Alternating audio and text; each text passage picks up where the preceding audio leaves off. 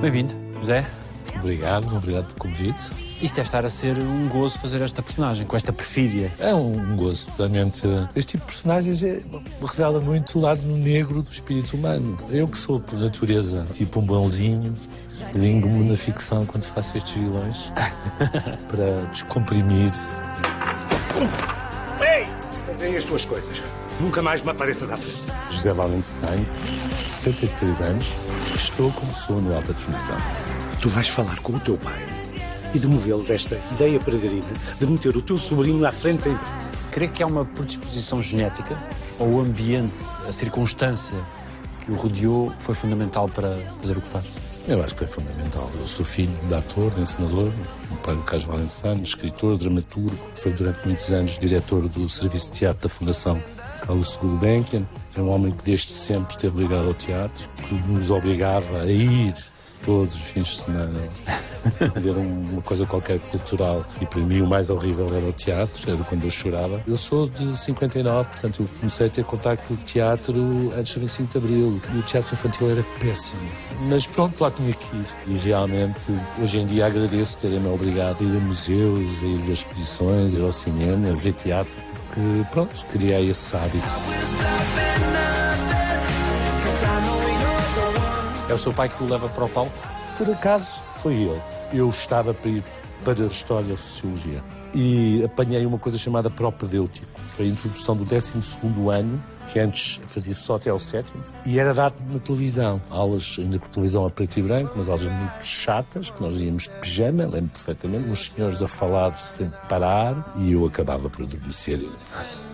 E o meu pai era diretor do Teatro São Luís e a encenar um espetáculo. Disse: Tu estás com uma vida assim um bocadinho inútil, sem nada que fazer, não vais fazer figuração, tens assim um contacto com o teatro profissional. Tinha eu 17, 18 anos. Inscrevi, fui escolhido e foi o meu primeiro contacto com o universo profissional do teatro.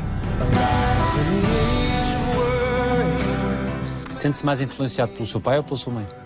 Por ambos. Meus pais foram espetaculares. Para além de serem muito fáveis, muito carinhosas, nos deram muito espaço, muita liberdade, muita responsabilidade. São pessoas muito cultas. Que gestos de carinho guarda deles para consigo? O pai, tenho saudades das mãos dele nas minhas costas, a passar umas unhas, assim, fazer mestinhas com as unhas. A mãe era assim, dos abraços, beijos, uma extrema atenção, sempre cuidado. Mas ao mesmo tempo a deixar-nos à solta, um cadelos coco, dedo que foi. Bem, dava às vezes uns beliscões quando se, a gente se irritava. Estás-me irritado, dava assim uns beliscões. O meu pai deu-me uma vez uma. Eu estava na idade estúpida da adolescência, na aborrecência, almoços de fim de semana que era obrigatório. E eu, muito adolescente, muito aborrecido, ia comer com a boca dentro do prato. O meu pai dizer: Zé, tira os cotovelos cima da mesa. Eu: Zé, tira os cotovelos de cima da mesa. Zé, tira os cotovelos de cima da mesa. Puma, fui para trás. Foi a única vez que ele me tocou. E passou-me a adolescência. A partir desse dia. De que forma é que a herança aristocrática que a família tinha marcava a educação? Havia mais rigidez, mais rigor, mais disciplina? Não, o lado aristocrático é dos Wallensteins von Borsten, que eram os aristocratas falidos. Eu acho que tive uma educação, as três palavras mágicas, obrigado, se faz favor e desculpe. A minha mãe obrigava-me a andar com ela no passeio e eu sempre do lado de fora. Os meus pais tiveram sempre preocupação com a nossa educação. Fomos postos logo no liceu francês, estamos a falar dos 25 de Abril. A minha mãe, que era professora e pedagoga, era da chamada escola moderna, pedagogia da época, tinha muito má impressão do ensino oficial e, portanto, todos fizemos o liceu francês até à quarta classe. Depois ela dizia, e agora, a seguir, vais para o liceu para ver o que é vida. Fomos todos para o público, justamente para nos confrontarmos com a diversidade, com as dificuldades próprias de um país, portanto, na época, miserável. Portanto, ver o lado também não muito protegido daquela burguesia que vivia no liceu francês. Eram pessoas com alguns recursos. E a só com a realidade marca? Marca. Eu lembro-me perfeitamente a brutalidade da mudança. Porque o mundo infantil e juvenil é extremamente violento. Usava óculos, portanto era logo uma caixa de óculos. Chamava-me Wallenstein, alcunha Frankenstein. E pronto, e era um miúdo, parece que muito delicado, que aqueles mausões muitas vezes se metiam comigo. Agarravam-me nos testículos, não sei se fizeram isso, é de uma violência sim, sim, sim. brutal. Três marcas de automóveis e a pessoa. Diz três marcas de automóveis. Mas eu acho que é a própria brutalidade que eu acho que existe na infância, e sobretudo nos rapazes. E conseguia dizer os nomes dos carros? Ah, às vezes, sim. Pronto, que já acontecia tantas vezes. Também não havia muitos, muitas marcas na época. Disse tudo o que queria dizer aos seus pais? Não, acho que não. Acho que disse muita coisa. Mas acho que não disse tudo. Verbalizava o amor? Disse assim, mãe, adoro-te. Acho que disse umas vezes. Gosto muito de ti. Meu pai também, acho que disse umas vezes. E eles assim? Também, também. Era um ambiente muito afetuoso. Acho que tive uma infância e uma adolescência bastante saudável e feliz. E... A chegada dos gêmeos foi uma alegria para si, segundo sei, não é?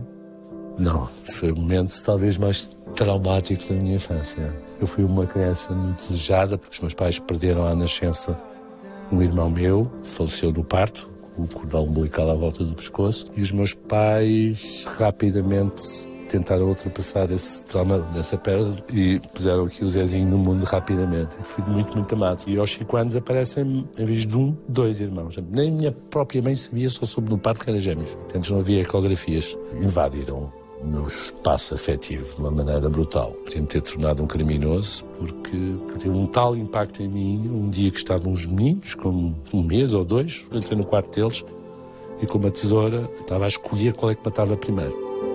E a minha mãe, felizmente, entrou, agarrou-me no pulso e então, o que é que estás a fazer? E eu não sei se não, se não teria morto um deles, não sei. É uma imagem de infância para mim claríssima. Vou ver a tesoura aqui. Era um inimigo eles. Para aquele espaço todo, de repente dois, de com 10 já era assim mais independente, eu com 5. Ter aqueles dois rivais ocuparem o espaço foi terrível. E isso eu acho que marcou muito a minha personalidade. Porquê? Sou um bocadinho mimado. Não é que seja egocêntrico, não quero ser o centro das atenções, mas há uma coisa em mim, esse lado assustado, esse lado. Querer ser gostado. Querer ser amado, sim, há esse lado. Gostar de ser amado. Quer dizer, depois com a idade a pessoa também vai escolher melhor quem é que a gente quer que goste de nós, não é?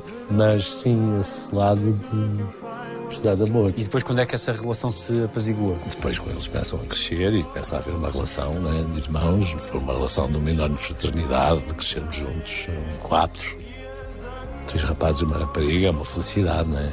Crescer com uma família grande.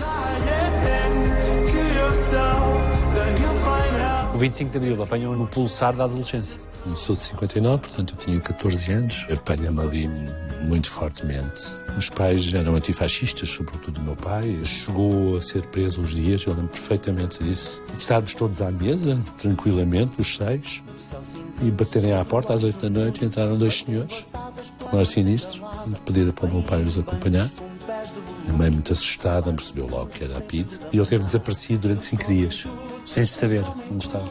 A gente sabia que ele tinha sido preso pela PID, mas não tínhamos qualquer contacto. Felizmente, a minha mãe conseguiu contactar o de Perdigão, o presidente do Conselho de Administração da Fundação Gulbenkian, que tinha muita influência junto do Salazar e pediu para libertarem o seu alto funcionário. E por influência eu devo isso ao Dr. De Perdigão. O pai fomos buscá-lo ao hospital. Devem ter dado uns tapefes, umas coisas assim. Isto marcou-me muito. Sentido da brutalidade, da injustiça. Foi a primeira vez que eu tive consciência de que vivíamos numa ditadura. Depois fui para o Liceu Camões, que era uma espécie de um liceu do regime, onde iam os filhos dos políticos do regime, classe mais alta. A minha mãe tinha sido lá professora de português e francês. Depois o meu irmão Pedro foi para o Liceu Camões, era obrigatório usar gravata. Intervalo grande, o meu irmão Pedro com outro colega dele combinaram, fizeram um monte de gravatas no meio do pátio, fizeram uma fogueira. Expulso do Liceu Camões. Quando eu chego ao Liceu Camões, que eu tinha uma tia que trabalhava na TWA, que era uma companhia de aviação americana que já não existe, ia muito aos Estados Unidos. E ela trazia-nos roupa dos Estados Unidos. E trouxe-me uns jeans Lee. E eu estreiei para o primeiro dia de aulas no Liceu Camões. Quando eu entro, está lá o doutor Sérgio Correia, que era um daqueles reitores fascistas com o retrato de Marcelo Caetano por trás dele, um velho sinistro. E claro, dá de calças, não sei o quê, não é maneira de ir para a escola. Não sei o quê. Mas porquê? Não posso ir de jeans para a escola. Não podia, tinha que ser calças de fazenda. Nesse mesmo dia eu volto com umas calças de fazenda e estou chamado para um contínuo. Eu vou ao reitor e entro na sala do reitor, assim, uma coisa sinistra, escura. Este país era horrível, as pessoas não têm noção. Isto é um velho, uns óculos, diz, com que então temos cá mais um vale de estanquezinho. Vamos lá ter cuidado. A verdade é que 20 dias depois eu estava posto na rua. Arranjaram maneira, aquela coisa dos intervalos grandes. Os miúdos fazem uma bicha frente à cantina para correrem para as bolas de Berlim. Porta entra aquela malta para dentro. Partiu-se um vidro. Quem foi? O Valensteinzinho. Não fui. Durante uma semana era interrogado duas vezes por semana por um homem que eu espero que esteja morto, chamado Gomes. Era uma espécie de disciplina que me interrogava na sala dele, uma coisa de loucos, um miúdo de 13 anos, com lâmpada, assim. Mas não fui eu. Então havia um colega meu que saiu de bufo, ficou cá fora, esperava que eu saísse, entrava o bufo, meu colega, eu voltava a entrar, teu colega, diz que lá, eu não fui, não fui, não fui. tive esta pressão só para ver como é que era o regime.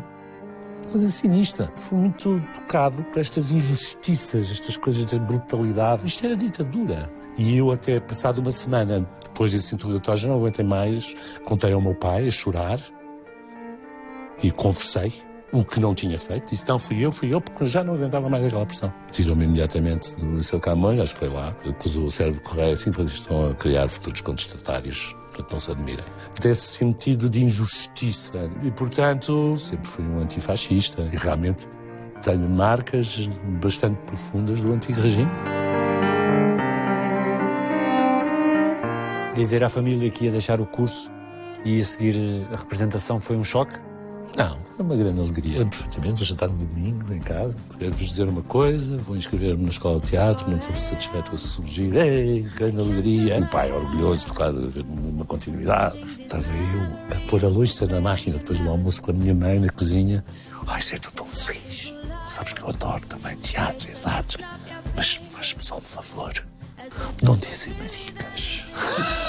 Porque havia aquela coisa, aquela coisa que havia muita homossexualidade, como se houvesse mais homossexualidade no mundo das artes do que nos outros mundos. A minha mãe era assim a coisa, é para não te deixes contaminar. Mas isso com muita ternura e muito carinho, né, obviamente. Os teus pais foram ver a Paixão segundo Pierre Paulo Pausolini? Foram. Foram.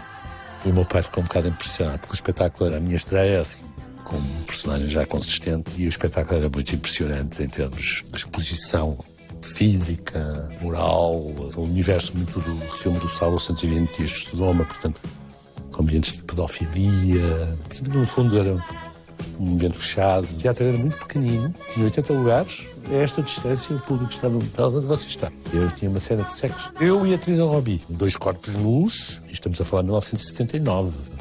Não havia este tipo de nudez. Sim, chocou a época, sim, sim. Na época foi, foi entrada no charco. Parece que teve pai sete meses antes. Eu é que tive um acidente em cena, fraturei o saco, tive uma, uma pancada no canto do cenário, fiz uma, uma ciática, tive que abandonar o espetáculo. Mas pronto, diz que fratura o saco fica para sempre bem com Deus, é o que ouvi dizer. Uh, e tive que abandonar a peça, mas a peça ficou sete meses em cena, com filas à volta do teatro para comprar bilhetes, porque foi um grande escândalo na época. E os seus pais disseram-lhe alguma coisa lhe ver? O meu pai, sim. O meu pai não achou muito graça aquilo. Isto foi para a férias, um marginal, um delinquente. Apaixonou-se muito? Sim, eu sou um homem de paixões. Eu gosto da sensação de me sentir apaixonado. É assim uma coisa muito fervilhante, muito perigosa. Às vezes perde-se o controle. Como diz um amigo meu, o amor é uma doença passageira. Talvez não pareça, mas sou uma pessoa muito emocional. E gosto muito de paixão e de estar apaixonado. O que é que o foi fascinante? Por quem se apaixonava? A mulher é um ser incrível. Não só pela parte, obviamente, física e sexual, podemos dizer assim, mas também porque eu acho que uma relação com uma mulher serve como um espelho, uma relação profunda de intimidade. A mulher dá-nos o retorno daquilo que nós somos e vice-versa. E as mulheres que eu tive na minha vida, tive algumas relações longas. A mais longa foi 18 anos, mãe do meu primeiro filho, que morreu com 13 21 a Vera, e depois tive sempre relações relativamente longas. A Vera era 13 anos mais velha do que o José. A Vera era 13 anos mais velha que eu. Tinha 22 e ela tinha 35 quando eu a conheci. Era pintora, cenógrafa e figurinista. E um jovem com 22 anos com uma mulher com 35, isso causa na época algum tipo de espanto junto da família? Na família, nada. A Vera sempre foi muito bem-vinda. Com 22 anos, eu acho que era uma pessoa mais velha do que a idade que tinha. Tive uma experiência muito limite. Eu queimei metade do corpo. Tive um acidente brutal num acampamento juvenil. Eu fazia vela na altura e estávamos num campeonato de vela na Lua de Leeds e estávamos nas tendas, os jovens.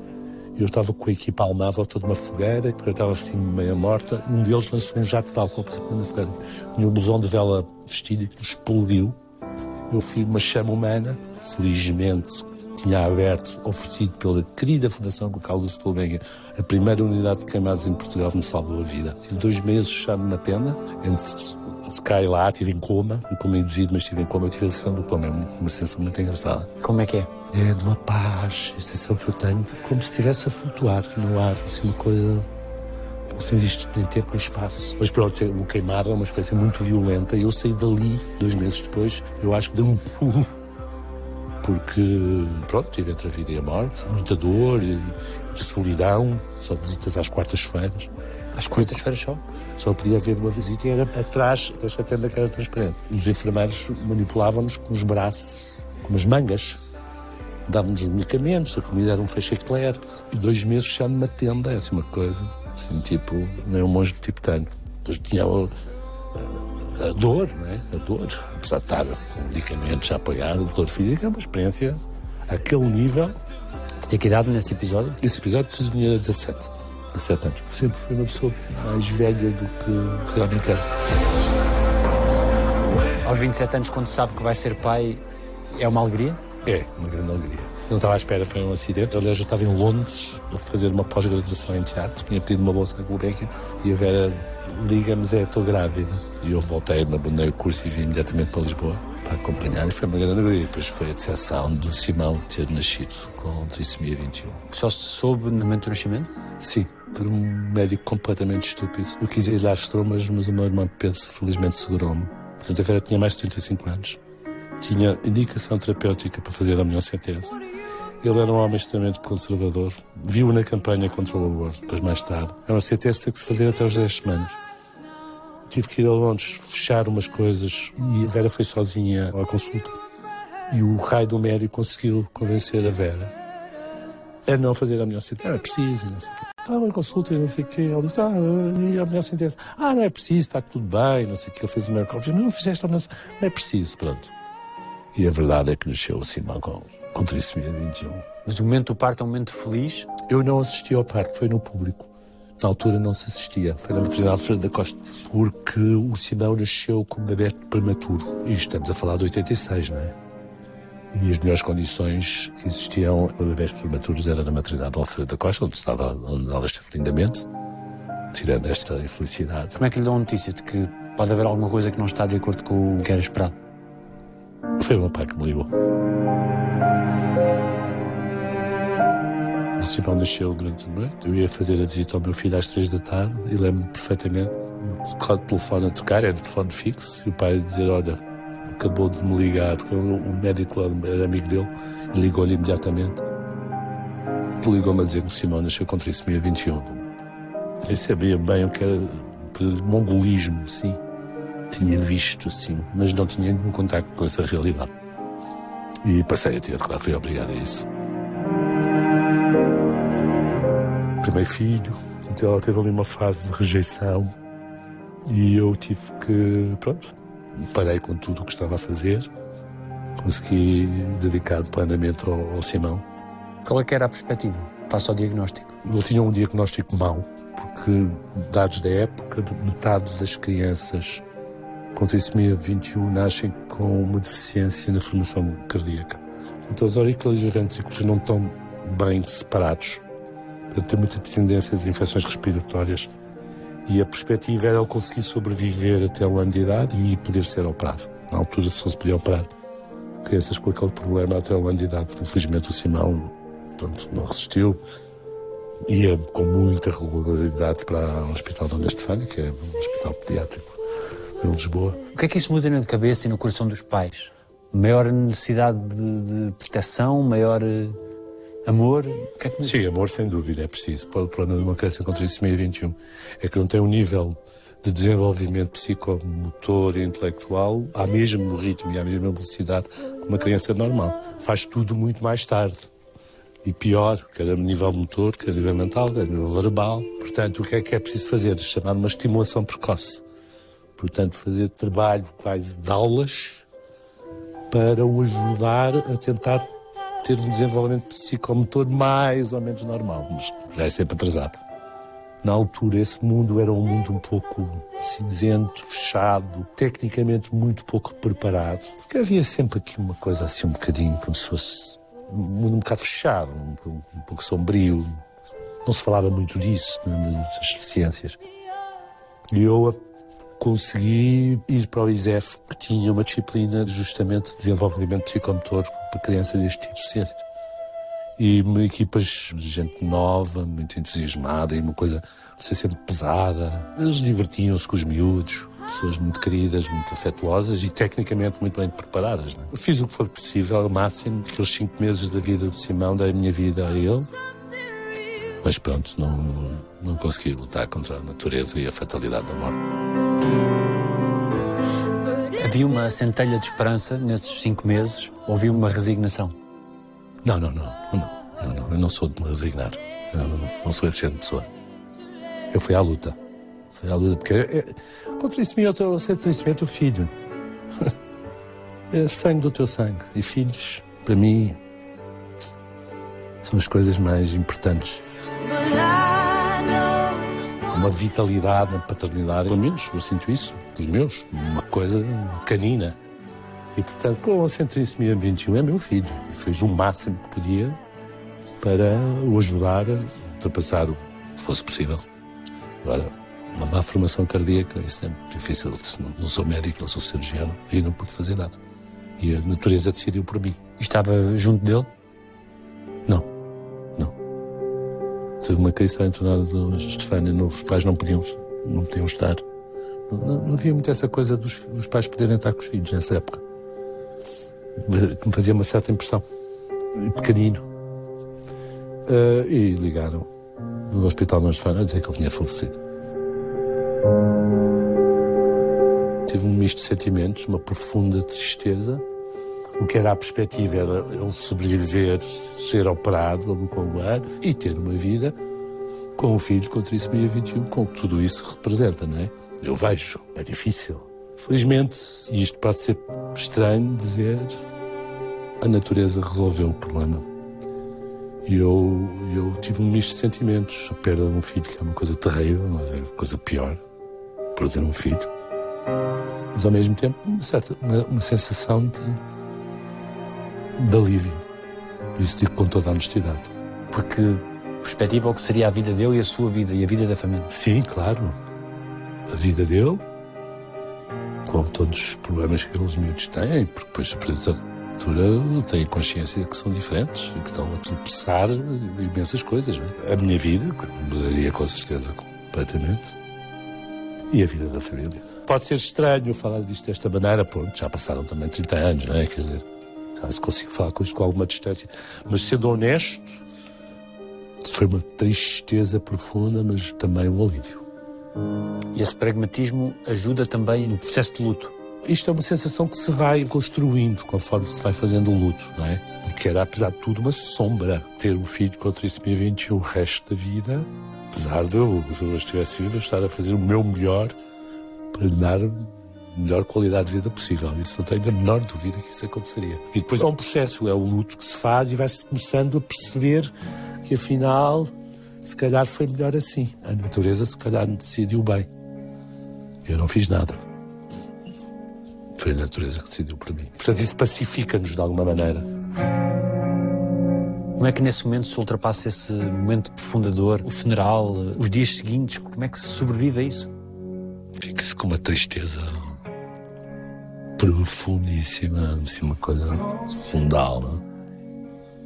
Uma coisa, o momento mais triste da minha vida. Era de uma. A perda de um filho é uma coisa. Mesmo quando isso me É um bocado de nós vai embora. E quanto tempo depois é que a vida começa, se é que é possível, a ser normal? Um ano, talvez. Que deixa de me lembrar do Simão todos os dias, da tristeza. De alguma maneira, conseguir começar a ter uma vida normal. O trabalho ajudou-me muito na época. Mas diz com luto, pelo menos dois anos. Mas é uma coisa que fica para sempre, não é? Quer dizer, meu querido Simão está aqui no meu coração para sempre. Está ali um buraquinho, sem nada, mas que vivo hoje em dia com tranquilidade. Tem alguma dimensão espiritual ou morre ciclo? Tenho. Não tenho fé, que é uma coisa que tenho muita pena. Acho que a vida seria muito mais fácil se eu acreditasse num Deus. Infelizmente, não fui agraciado por esse dom. Mas tenho, apesar de tudo, uma dimensão espiritual. Eu gosto de sentar numa igreja, gosto de ir a uma procissão, gosto de ir a uma missa, porque acho que há qualquer coisa que a gente nunca de entender, mas quer entender. Isso talvez seja a natureza, o mistério da vida. Eu não vejo é um homem de barbas, com uma voz grossa lá no céu. Isso não consigo ver. Mas que há qualquer coisa, uma ordem ou uma desordem, ou um caos que. Pronto, e é isso que nos diferencia dos animais, não é? Tentar compreender a natureza interpretá-la e tentar perceber a vida. E eu tento, mas é, é quase impossível dar uma explicação. Pensa muito na morte? Não penso muito. Agora com 63 começo a pensar um bocadinho mais. Já a fazer algumas contas, não é? Sei que a esperança de vida média hoje em dia em Portugal, num homem é de 80 anos. E se eu estiver na média, tenho 17 para viver. Vou tentar aproveitá-los bem, o melhor possível. A única coisa que me preocupa, espero não sofrer muito, ser aquelas coisas rápidas, quando tiver que ser. Eu gosto muito de viver, adoro a vida. Acho que Deus fez-nos muito mal feitos, acho que devíamos ter umas vidas mais compridas. Preocupa-me, pronto, a ter filhos. Eu tenho filhos de 8 e 11. Fui pai tarde, infelizmente, não se proporcionou, além do Simão, ser pai mais cedo. Isso preocupa-me um pouco. Se vou estar cá para os acompanhar, mas é, é sobretudo esse o foco. E depois tentar não sofrer. Mas espero que finalmente aprovem a eutanásia, que nunca mais. Acionaria se precisasse? Se eu tivesse em sofrimento e sem solução, com certeza. Com certeza. As pessoas que vivem em dor permanente e que sofrem imenso e têm vidas completamente sem sentido.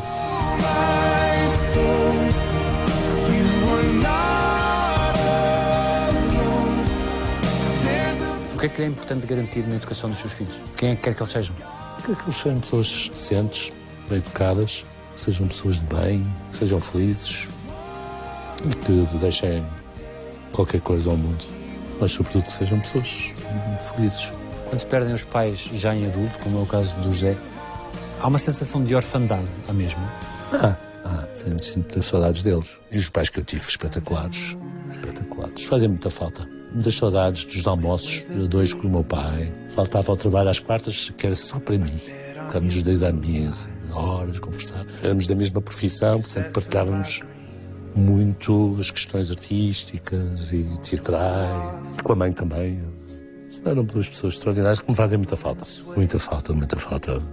São, são umas âncoras a todos os níveis, quer afetivos, quer intelectualmente. E os filhos têm a capacidade de acender luzes que as perdas vão apagando? Acendem.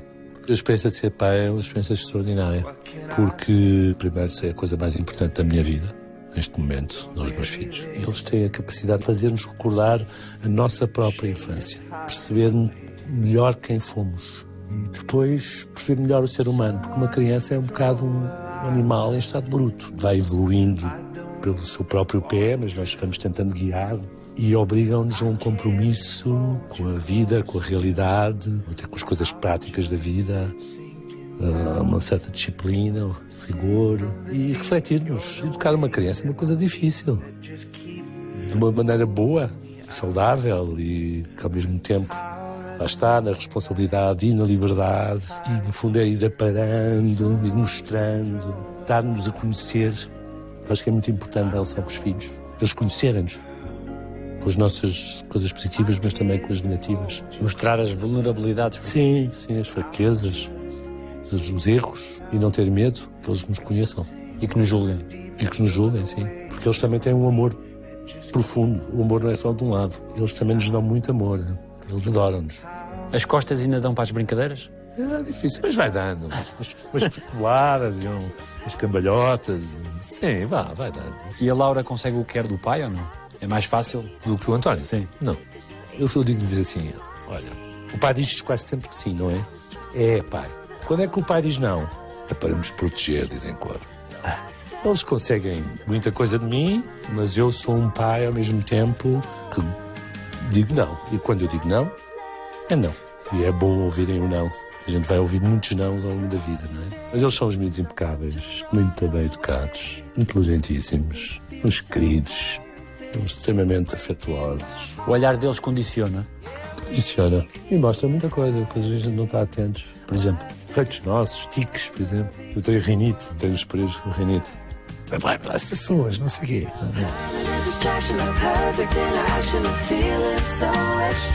Que opinião é que gostaria que eles tivessem sobre si?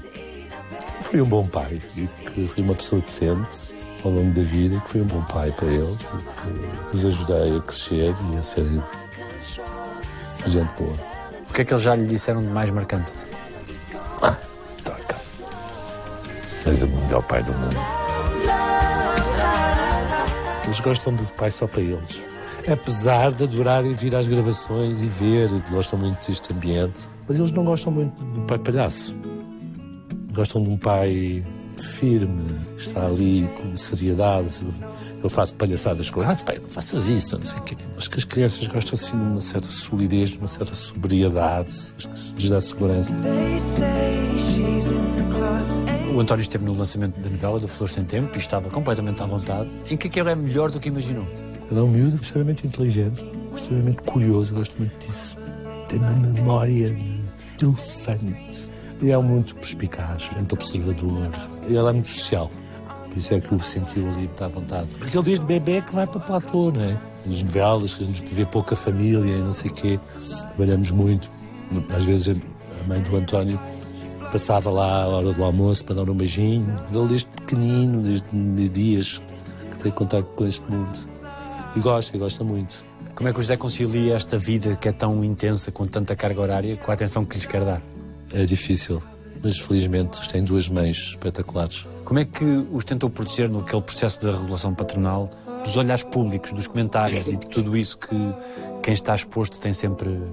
Não liga nenhuma, não respondendo, eu acho que é a melhor estratégia. Houve uma outra imprensa, uma, uma rede social, fiz um ou outro comentário, mas eu não dou resposta. Uma vez um jornalista que apareceu no Tribunal de Família a abordar-me, fazer perguntas indiscretas, foi um bocadinho agressivo. Mas em geral, não respondo. Acho que é a melhor maneira da pessoa não se queimar. Quanto mais tu der aso, mais o retorno. Um comentador que eu gosto muito, que é o Pacheco Pereira, que diz: vive-se pela imprensa e morre-se pela imprensa, não é? É preciso ter um equilíbrio. Não havendo nenhuma dúvida sua para os seus filhos do quanto gosta deles. Ah, eu espero que não. Eu tento ser o melhor pai possível. E acho que sou extremamente atento. E quando estou com eles, estou com eles com qualidade. Isso eu tento. Uhum. Isso é muito importante para mim, para o meu equilíbrio. São as pessoas mais importantes da minha vida. Como é que viveu a fase da pandemia, que foi terrível para todos? Pessimamente. Eu fui a primeira pessoa em Portugal que entrou em confinamento. Já-se 2 de março, o primeiro caso de Covid positivo. E na sexta-feira passada tinha estado no hotel com os escritores que vinham das correntes de escrita. Onde estava o Luís Sepúlveda? Onde estava o Luís Sepúlveda. Num cocktail, no hotel em Lisboa. No domingo, hoje, Luís Sepúlveda com o Covid-19. Que é que isto, Covid? Eu tinha ouvido falar nos hospitais em Itália, Espanha, não sei o quê. E liguei para o Saúde 24, eu tive com uma pessoa que está com o que é que eu devo fazer. Ah, não sabemos nada. Liguei para a minha médica de família e disse, olha, isto é uma pandemia, isto é uma coisa séria. Liga para o Instituto Ricardo Jorge. e liguei. E a senhora disse: feche-se em casa, não contacto com ele, essa a febre. E assim foi. E eu tenho uma patologia pulmonar e a minha médica disse-me: Zé, muita atenção, porque se tu apanhares Covid pode ser chato. Portanto, fiz assim até levar a vacina, um isolamento quase total. Só um ano e tal. Um ano e tal. O meu filho vive em Torres Vedras. A minha preocupação era sobretudo com o meu filho António. Não se podia mudar de conselho. Então, na noite anterior, eu fui ao Booking arranjar uma casa rapidamente. Vi Padre de Campismo Charuto. E fui para o Charuto, que ficava a 7 quilómetros da casa do António, se o António precisasse de alguma coisa. Mais pequenino. Tive um mês e meio de parque de campismo fechado. E com o António, como é que era o contacto? Era mais superficial? Sim. Foi muito triste. Foi uma coisa muito whatsappiana com os meus filhos durante um ano. Não nos vemos em interiores, não ficavam comigo, não dormiam na minha casa. Foi muito duro. Foi muito duro. Não trabalhou também nessa altura? Não trabalhei. Não trabalhei. Por opção? Por, por opção. Eu tinha aquela coisa dos dois médicos a dizer não podes apanhar Covid. Tens esse problema pulmonar. Felizmente tinha umas reservas, tal, com dois filhos, não é fácil, mas tinha umas reservas. Esta novela é para ver o trabalho profissional desde o Covid que eu faço. E confesso que tive algum receio. Está de repente dois anos e meio parado, sei se trabalhar como ator, em que forma é que eu estou? Será que sou capaz de decorar aquele texto todo? Sou capaz de representar? Sou capaz de abordar um personagem? Estiveste aqui estes anos todos a dar o teu melhor pela empresa e de repente, de um momento para o outro, vai tudo parar às mãos do Vasco. Sente que teve ao longo da vida o reconhecimento merecido? Sim, acho que sim. Tive sorte. Acho que sou uma pessoa trabalhadora e responsável e digo-me ao máximo, mas também há um ato de sorte nesta profissão. A pessoa às vezes está na hora certa, no sítio certo. A profissão foi generosa comigo, deu muitas oportunidades, tive experiências muito diversificadas e só posso agradecer. Pronto, gostava de viver num país que tratasse um pouco melhor a cultura, os artistas, mas infelizmente ainda não conseguimos lá chegar. O que é que sente falta na vida? Olha, eu precisava agora de ensinar, mas não ensino há 10 anos. Era uma coisa que estava a apetecer mesmo fazer. Mas tirando isso, não sinto falta de nada. Acho que sou uma pessoa realizada. O que faço neste momento é aproveitar, por ser o caso desta novela, estou a adorar fazê-la, e aproveitar aquilo que a vida me dá. Desculpe, Fernando, mas esta sua decisão é incompreensível. E perigosa para a chão da serra. Os 60 anos são uma altura de balanço? São. Eu senti uma diferença. Pronto, a pessoa começa a, sentir um pouco menos capacidade física, é verdade, de cansar-se mais. Os meus filhos não me dão tréguas. Obrigam-nos a estar ativos e, e, com energia, e puxam por nós fisicamente. Acho que os 60 anos é chegar à maioridade, com tudo de bom que isso tem, mas também a aproximação da morte. Começa-se a pensar nisso. Digamos que começamos a pensar de uma forma decrescente. É? Uhum. E aos 60 eu acho que começa-se a fazer contas. Alguém lhe deve um pedido de desculpas? Não. As pessoas que me deviam pedir desculpa pediram e que eram coisas sérias. O que é que é fazer-lhe mal? Não serem leais comigo, não serem fraternos comigo. Mentirem, falarem de mim nas costas, pessoas amigas. É isso. É isso. O José pediu desculpa a todas as pessoas a quem queria pedir? Pedi, acho que pedi. Acho que não devo desculpas a ninguém. Já fiz disparates. Muitos? Sim, já fiz já coisas exageradas, já fiz. Sim. De que se arrepende ou faz parte do caminho? Ou algumas arrependo, menos que fui longe demais. Podia ter evitado. Podia ter ou estado calado ou não fazer nada. Às vezes não consigo. Tenho muita dificuldade. Vou aprendendo, não é? A pessoa vai aprendendo a, a dominar os, as emoções e se calhar a dar uma importância a outras coisas, lidar justamente com esses percalços, dar tempo para eles se resolverem. Mas isso, pronto, é sabedoria, é sageza. Está zangado com alguém? Neste momento, não. Tive há uns tempos, mas felizmente conseguimos fazer os passos e conversarmos, vamos as coisas em pratos limpos. É uma coisa que também se passa com a idade. A pessoa vai ter menos tempo e, portanto, dispersa-se menos a nível do investimento pessoal. E, portanto, afunilamos um pouco e às vezes já momentos mais solidão, talvez, somos mais exigentes. Acho que isso tem um lado às vezes complicado por causa de pessoas às vezes sente-se mais sozinho. Já não tem tanta paciência para o social, na realidade também dá isso, para as nights, para o lux. Foi muito? Muito. Quão muito? Imenso. Eu sou mesmo geração frágil 86. Portanto, homem de teatro. Trabalhar à noite. acabar uma peça, não do trabalho, não se vai meter na cama, não é? Vai em quadra. Não... Pelo menos na sua. Sim. Algumas pessoas vão lá parar. Mas pronto. Houve mulheres que o fizeram sentir-se especial. Houve. Houve. Há mulheres que foram muito importantes na minha vida. Qual foi a maior manifestação de amor que tiveram para consigo? Uma muito engraçada foi a mãe do António, que eu estava a gravar uma novela e de repente vejo uma avionete a sobrevoar o estúdio. O meu personagem chamava Zé Velino. Uma taja a dizer amo-te, Zé Velino. Andou a avionete. Agora aparece nos reality shows, mas foi, eu acho que quem inventou isso foi a mãe do António, que eles já devem ter de pato e depois meteram aqueles reality shows. Uma grande declaração de amor, eu fiquei babadíssimo, já vieram umas lágrimas aos olhos. A administração da plural toda cá fora a ver aquilo. Foi divertido. Se pudesse mudar tudo na sua vida, o que é que não mudaria? O estar bem comigo próprio, acho que é isso que é fundamental. Procurar sempre ter a consciência tranquila. É a sombra de felicidade que a pessoa pode atingir. Portanto, ser uma pessoa decente, sei lá. Gosta de Capitão Fausto? Adoro Capitão Fausto. Mas eu sou o Capitão Fausto. Pela vossa informação. Na verdade, o Capitão Fausto foi uma banda do meu sobrinho Tomás com os colegas da Universidade de Arquitetura. Começaram a fazer uma banda tipo de garagem, tocar uns covers. E eu vi a mãe da minha filha Laura em casamento e vi uma grande festa no casamento. E eles tocavam assim, informalmente. E, oh, Tomás, não quer ir lá tocar ao casamento do tio e tal?